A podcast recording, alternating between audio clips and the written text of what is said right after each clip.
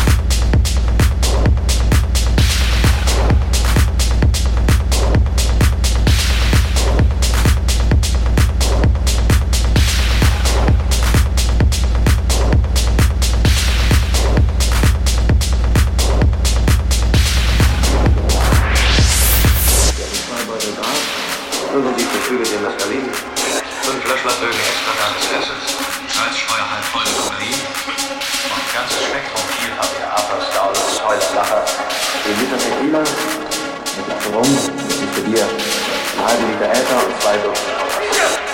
Nicht, dass wir das alles für unsere Tour brauchen, aber wenn man sich erstmal vorgenommen hat, eine ernsthafte Drogensammlung anzulegen, dann neigt man dazu, extrem zu